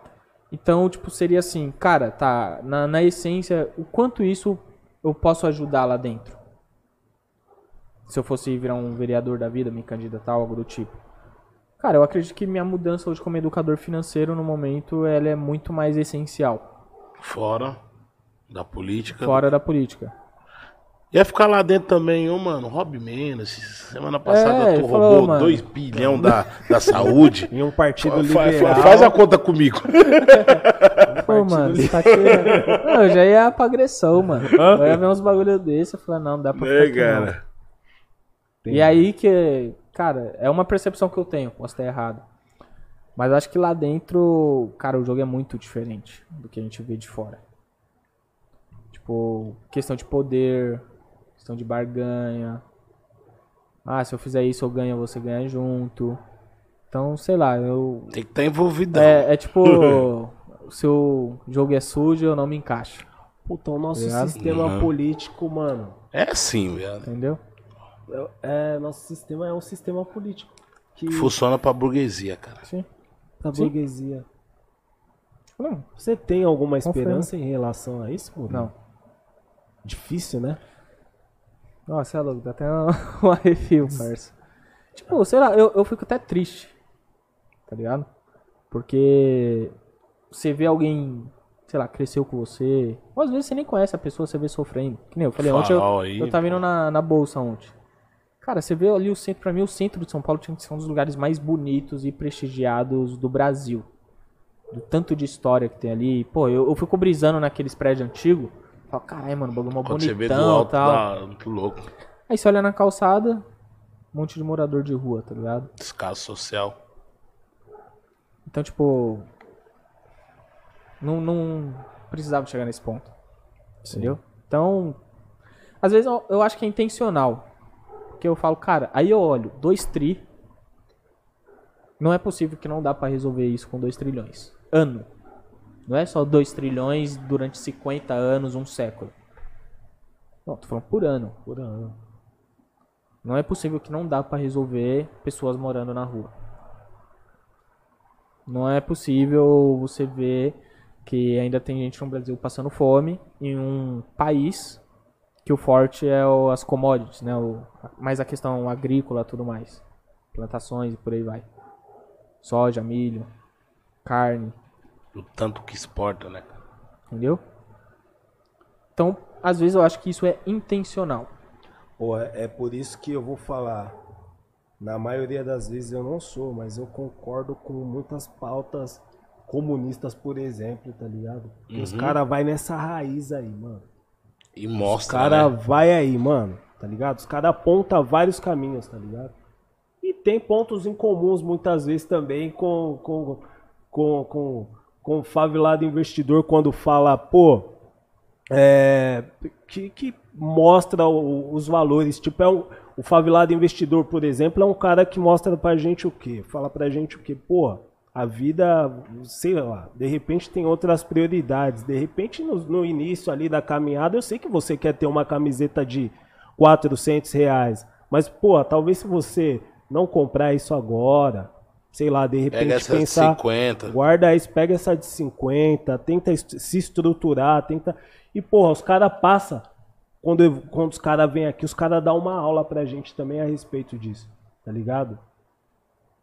A gente aprende muito, tá ligado? Também com os caras. E os caras vai muito nessa raiz aí também do, do, do governo, tá ligado? O que afasta aquela, aquela impressão que a gente, volto a repetir, que a gente tem que se adaptar ao sistema político, a esse sistema que tá imposto pra gente, tá ligado? É, é um bagulho que é, os caras não se conformam, mano. E eu também não consigo me conformar, porque a gente, aqui a gente fala de várias alternativas, mano. Sim. Tá ligado? E se você for ver, tá ligado? O, o que tá fudendo a gente, o que fode a gente é, é, é o sistema que é imposto pra gente, mano. Esse governo que, que, porra, que é difícil, tá ligado, mano? É difícil que ferra com a vida de, de, de, de todo mundo. Não tem, tá ligado? Eu acho que pode sair esquerda, pode sair direita, pode sair tudo. Se o sistema em si continuar o É a mesmo. engrenagem, mano, irmão. É a engrenagem Tá do bagulho que tá lá, mano. E aí, quando você pergunta, tem fé que um dia isso vai melhorar? Pra mim, não, mano. Espero estar errado. Muito errado. Uhum. Espero que daqui 4, 8, 12, 50 anos eu olho esse vídeo e falo, "Ah, ainda bem que eu estava errado. Tá ligado? Porque ver dos nossos. Novamente, vamos na nossa bolha aqui, ó. Quem cresceu com nós na rua, na sua rua, na sua quebrada. Tá ligado? Quantos tiveram acesso, uma oportunidade? Quantos lêem um livro por ano? Sim. Conhecimento, mano. Conhecimento. É, é aí, aí a minha visão é que o Estado como todo, e pra mim é direita, esquerda e por aí vai, que é ali não, ali não é questão muitas vezes de dinheiro mais, na minha visão. É poder. Que dinheiro os caras têm. Seja roubando ou não, os caras têm. É poder, quem manda mais. E só liberta a mente quando o pobre tiver um conhecimento sobre a parada.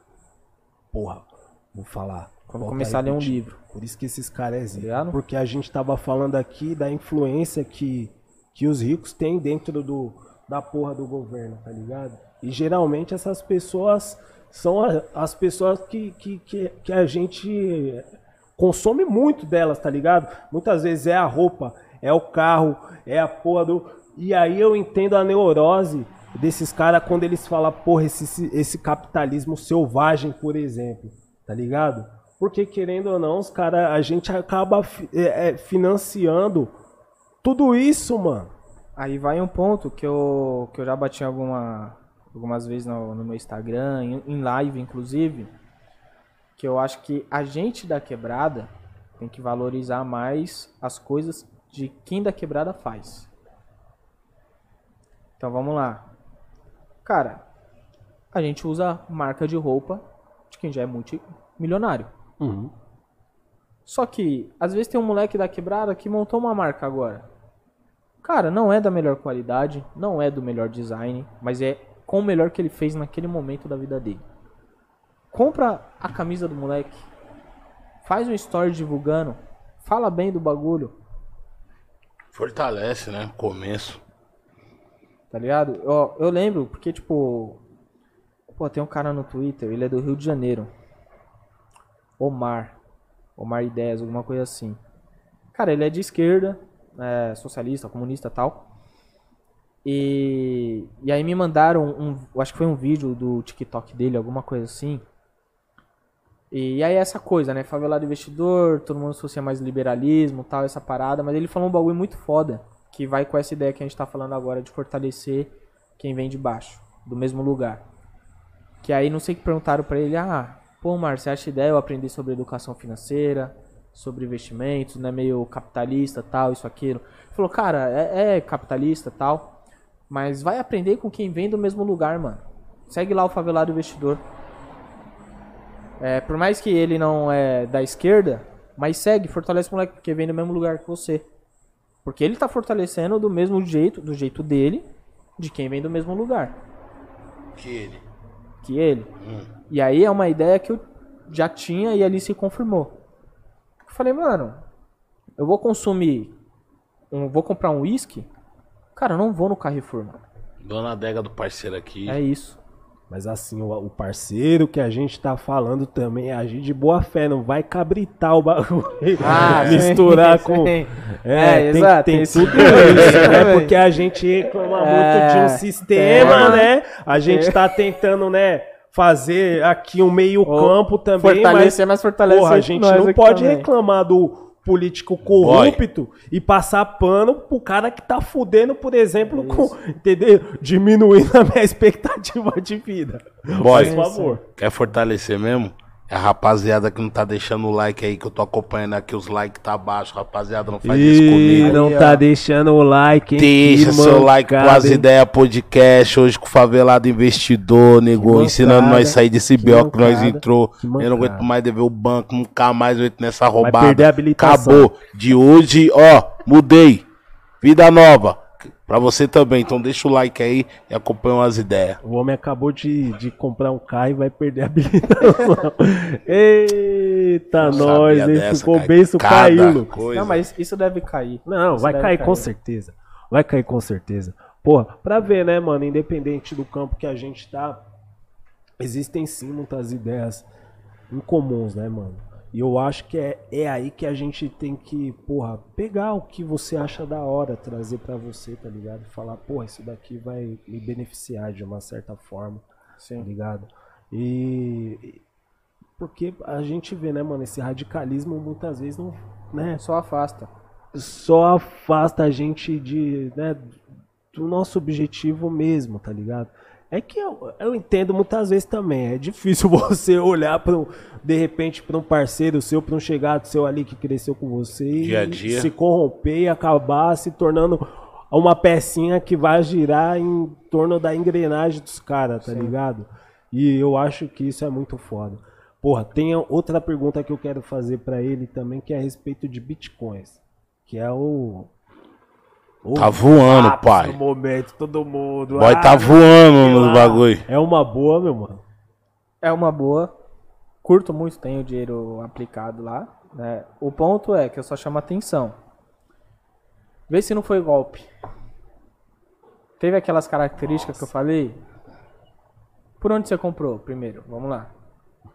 Posso falar algo positivo agora ou, ou revelar que você caiu algum golpe, vamos dizer assim. Comprei na roletinha. Puta, Na ro... Bitcoin na roleta? né? Ele tá zoando, cara. Que susto. Tá zoando, né, tipo? Não, é. Mas não. tem um app que, que, dá pra, que dá pra fazer até, dá pra pagar na hora pro Bitcoin. Ah, sim, sim. É, você Como, lembra... que- como que é o nome desse app? Esqueci, Não, cara. vai fazer. Só sai Ah, não, não, tem vários que você Já faz compra ali o Bitcoin e esquema tudo. Na hora, né? si que te, te auxiliam a fazer isso também. Cara, eu não sei falar, eu não sei falar. Ah, Mas tem esses- Binance, É, que você já olha ali a É. parada, né? Mercado Bitcoin, que é brasileiro. Deixa eu ver. Não, FTX não, sai desse daí já. O cara meteu um golpe em todo mundo lá. Mas é, foda. mais, mais de um bi, mano. Mano, é muito, né? Em dólar, se não me engano, foi em dólar. Mais de um bis. Em É, dólar, foi nos nossa. Estados Unidos. É, mundial, né? Então, assim, cara, Bitcoin. Eu curto muito, principalmente sobre as características. Então, é um bagulho que eu sempre bato também na tecla. Falo, mano, onde você vai colocar seu dinheiro, você tem que ter um fundamento na parada. Pra que você vai colocar lá? Né, Então, vamos supor, vou investir na bolsa. Ah, vou comprar uma ação. Fala uma empresa aí. As ideias podcast. As ideias podcast. Vamos supor que vocês têm ações na bolsa. Tá Pô, voando, eu pai. vou comprar algumas ações dos caras, porque eu acredito que os caras têm uma comunicação diferente, está crescendo muito nas redes sociais, é, tem boas publicidades, vende alguns produtos, está faturando, tem lucro, Tem um moleque Tem- ali, tem um gordinho que é bonito, atraente. entendeu? Mas só não vai estar. Daqui uns dias só não tá dirigindo, tá andando de Uber. Ah. é, tem dívida controlada. Ah, vamos comparar com os concorrentes. Porra, os caras é melhor que os concorrentes. Tá indo pra cima. Tem um nicho específico comparado aos outros. Tem ali sua, sua comunicação mais, mais da hora. Então, esses são algumas paradas que eu vou fazer com que eu invista. Que eu pego meu dinheiro e compro ações de você na bolsa. Ponto. Agora, quando a gente fala sobre o Bitcoin. Cara, o Bitcoin também tem alguns fundamentos. E não quer dizer que todas as criptomoedas têm. Porque assim, só para vocês terem uma noção, existe uma grande diferença entre especulação e investimento. E as pessoas confundem muito. Especulação é o cara do day trade. Que ele vai lá, olha o gráfico. E passa ali a visão. Ah, compro, vamos supor, uma ação tá 10 reais. Compra 10 reais e ele acredita, com uma análise dele lá de gráfico, que vai virar 15. Então ele compra 10, vende a 15 e lucrou 5. Só que isso existe até um estudo da própria FGV, né, que é a Fundação Getúlio Vargas, de que mais de 90% das pessoas que fazem day trade perdem dinheiro.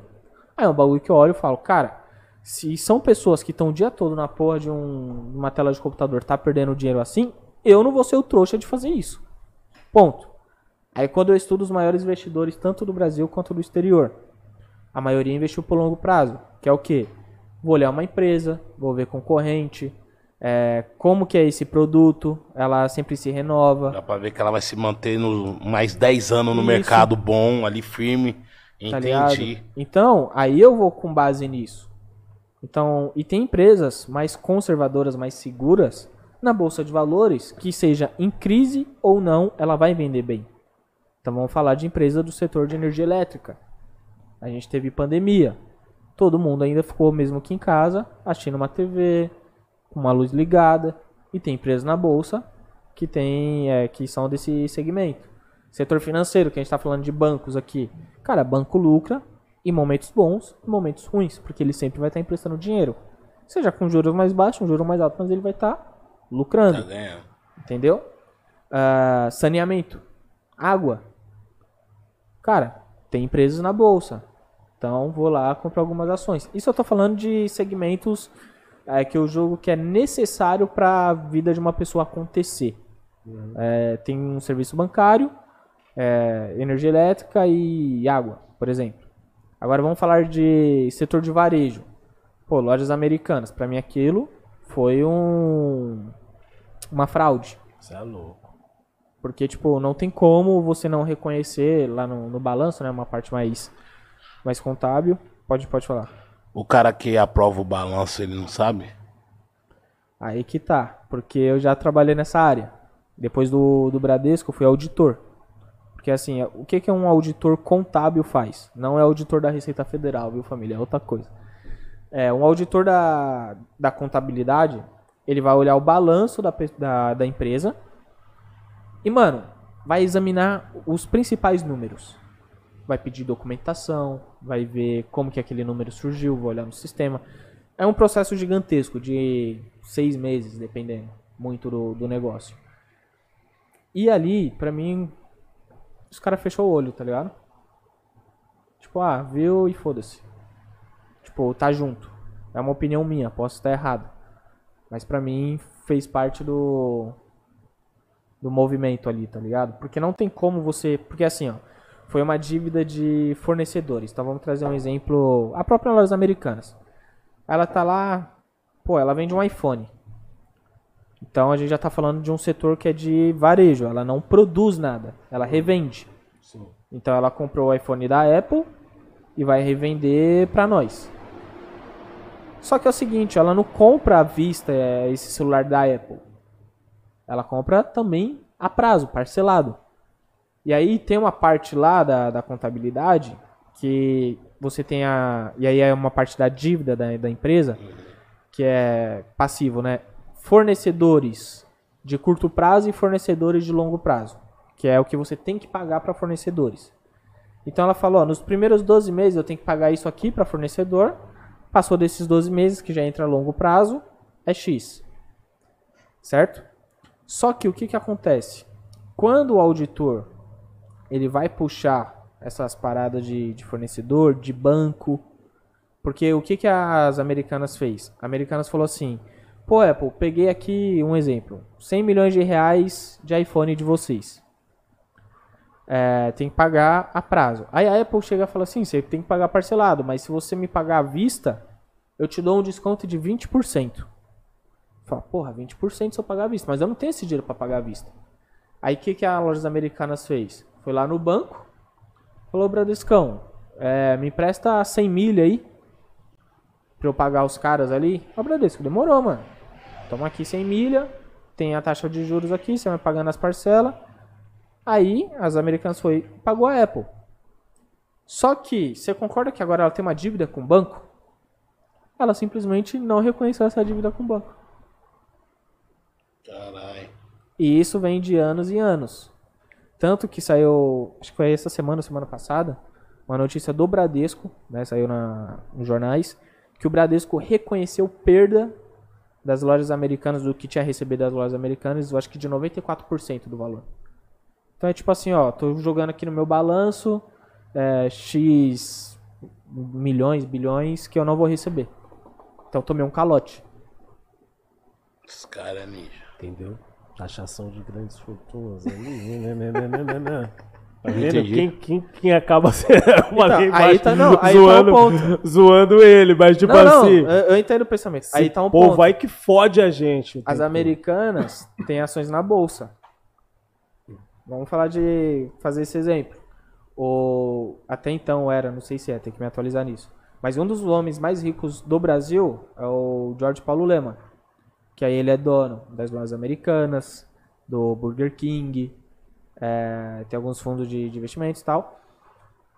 As ações das lojas americanas caíram 90%.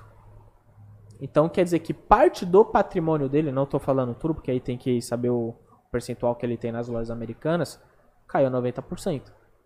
Não estou falando que ele ficou pobre. Mas em uma semana, de valor, perdeu mais de 90%. Tá ligado? Então ele poderia falar, pô, mas a, a taxação de fortuna é daqui pra cima, eu não faço mais parte disso. E continua ainda, às vezes, multimilionário. Sim, né? Entendi. Certeza que ali é a Entendeu? Suíça ali, Os né, os caras Não, perdendo, porque ele né? tem mais dinheiro lá fora. Que nem É, os caras os cara postando no. Twitter. Porra, eu, Porra. Achei, eu achei o bico disso. Ele, uma foto dele, os caras printou no, no Instagram de uma página de, de tênis, tá ligado? O esporte, tênis. Ele, uma mina, tinha acabado de jogar tênis, tá ligado? Aí os caras falaram a preocupação do, do Paulo Lema aí, das, das americanas e tal. Pode crer. Falei, porra, Pô, o cara tá jogando tênis, enquanto a empresa tá. Daqui a pouco vai lançar um livro de sabedoria. Como bom receber. Vou falar, eu gostei de, de receber o Murilão aqui. Trocamos várias ideias interessantes. Mas eu, eu, eu concordo com aquela rapaziada que cola aqui, porra. Só quando a, o gueto mesmo, a favela, os mais oprimidos se rebelar e pra cima dessa acordar, né? burguesia. Sim, não, e de alguma dessa forma. burguesia que vai ter salvação, porque querendo ou não, são eles que manipulam tudo, mano. Esse jogo, inclusive esse jogo político que a gente tá aqui, viado, tem, não é nem dois, três, tem a mão inteira dos caras, mano. É, é o sistema, né? É o sistema. Então, porque quando a gente fala de sistema, não é só o político. Sim. Pra mim engloba tudo. Tudo. Tudo. Porque vamos lá, se a gente olhar, cara, os últimos casos de corrupção no Brasil, a parte privada estava envolvida. Sim. Né? JBS, a porra toda Sim. lá. Sim. Só grandes empresas, né? Só grande. Odebrecht. Odebrecht. Então, tipo, tá aqui, ó. Ai, mano. Tá aqui. E quando eu falo, sistema é isso, é isso. É isso. E quem isso, se fode mais é quem financia o sistema. Por isso que é São impossível. os mais pobres. É por isso que é impossível. não é Também, querendo mano, isso, isso radical, não, também mas eu- mostra que devemos voltar melhor cada ano, cada Com eleição. certeza. É. É. Votar melhor e. Não Mas sei eu acho se que cobrar, mesmo mano. votando. Cobrar. Cobrar mesmo. Tipo, em massa. Que é o que você falou, quando se revoltar, em massa. Se revoltar em Nas massa. e parceiro. falar, quero meu direito. Entendeu? Não, é só ir na rua Tô não, sendo mano. roubado, tipo, De várias formas. ir lá, e claro, não sair pedrejando porra nenhuma Não, lá. óbvio. Mas chegar, tipo, que a gente sabe que na quebrada é o certo pelo certo. Falar, irmão, nós votou e colocou vocês aí. Vocês aprovaram o tal bagulho que tá prejudicando a gente. Tá certo isso? E elogiar também quando fazer certo. Sim. Mas sempre olhar com. ter uma visão de que não fez mais do que obrigação. Que a gente tá colocando lá pra eles fazer o que é certo pra nós. Sim. Se não fizer, é cobrado. E se fizer, parabéns, e não fez mais do que sua obrigação. Ah, mano. Continue e, fazendo. e se aprofundar Certo. até mesmo em políticas de grandes marcas, cara. Também. A saber aquilo que você tá consumindo, de quem você tá Sim, consumindo. sim. Que Tá marca ligado? você tá consumindo? Como que essa, essa parada vai impactar na sua vida, tá ligado, Bi? Também acho. Porque muitas vezes a gente tá, mano. Eu tô aqui, né? Cara, por que roupa não tem aqui, um- uma montadora decente brasileira de carro? Cara, até hoje, né? Já tem o quê? Uns 40, Computador. 50 anos. Celular. Computador. Às vezes os caras montam a fábrica aqui, monta aqui, é surreal, mano. né? Não, petróleo, caralho. Entendeu? Você É for- mesmo, nós pega aqui, manda pra Pega lá e daqui, paga manda do... pra lá e volta. Volta. Blá, blá, blá, blá. É que o, o petróleo a gente tem um problema, isso na, na questão da, da gasolina como um todo, porque a gente não consegue refinar. Então, Aí tem que exportar refinaria, né, cara? Entendeu? Pelo amor de Deus. Enfim, eu não vou prolongar mais, não. Brasil. Pô, brigadão por ter Que colado. isso, cara. Tamo junto. É nóis. Papo Ô, de boy. ideia, papo de futuro. Ó, Só para não desbaratinar o assunto, Hum. tem uma lista aqui dos 5 bilionários do Brasil. Manda. Boa, Segundo a Forbes. Primeiro é o Jorge Paulo Lema, eu falei. 72 bilhões de patrimônio. Hum. A origem, AB Embev e 3G Capital. Trejan Capital é grande, né? É, um, é um Investido. fundo que investe em Segundo é o Dui- é, Eduardo Luiz Saverin. coisas. 50 52,8 bilhões de patrimônio e a origem dele é do, do Facebook. eu quero saber esse Você já terceiro. esse filme? Eu quero saber esse terceiro Qual? aí que manda 100% do, do, do, do papel do vento lá pra fora. O terceiro é o Marcel Herman Telles. Hum. 48 bilhões de patrimônio e a origem vem junto do, do, do Jorge, que é o Ambe- a Embev e a 3G Capital. Eu não tô aí? O Big tá quase perdendo a habilitação. Vai, continua. Eu não tô aí? Como assim? Ô, palhaçada, mano. É isso, mano. O rap tá bombando. O bagulho é louco. É O isso. cara me tirou da lista. Sou aquele rap dos anos 90. Periferia, os mais oprimidos têm que se unir, ficar cada vez mais a massa mesmo, o trabalhador aí pra cima, filho. Porque senão essa porra nunca vai ser mudada. Somente a, a classe E é mais isso, trabalha, fechou? né? Esse foi mais um episódio do As Ideias Podcast. Isso, meu, meu pé cheio. Meu parceiro. Boy Killa, agradecer nossos patrocinadores que sempre fechado com nós aqui, né, boy? Ô, um corpo só, Terraço Quitandinha, galera Bet, Futicá, Symphonic, bem bolado. Muito obrigado. Tamo junto. Fui. Os caras falaram, mano, falei pros caras, mano, libera aí, mano. Pulha ali, velho, tipo, mano. Falar uma palavra. Isso aqui. Não, não tem muito filtro agora. É Faça o beat agora. Você então, né? você, é você vai, né? né? Rapaziada, esse foi mais um episódio, certo? Essa ideia é podcast.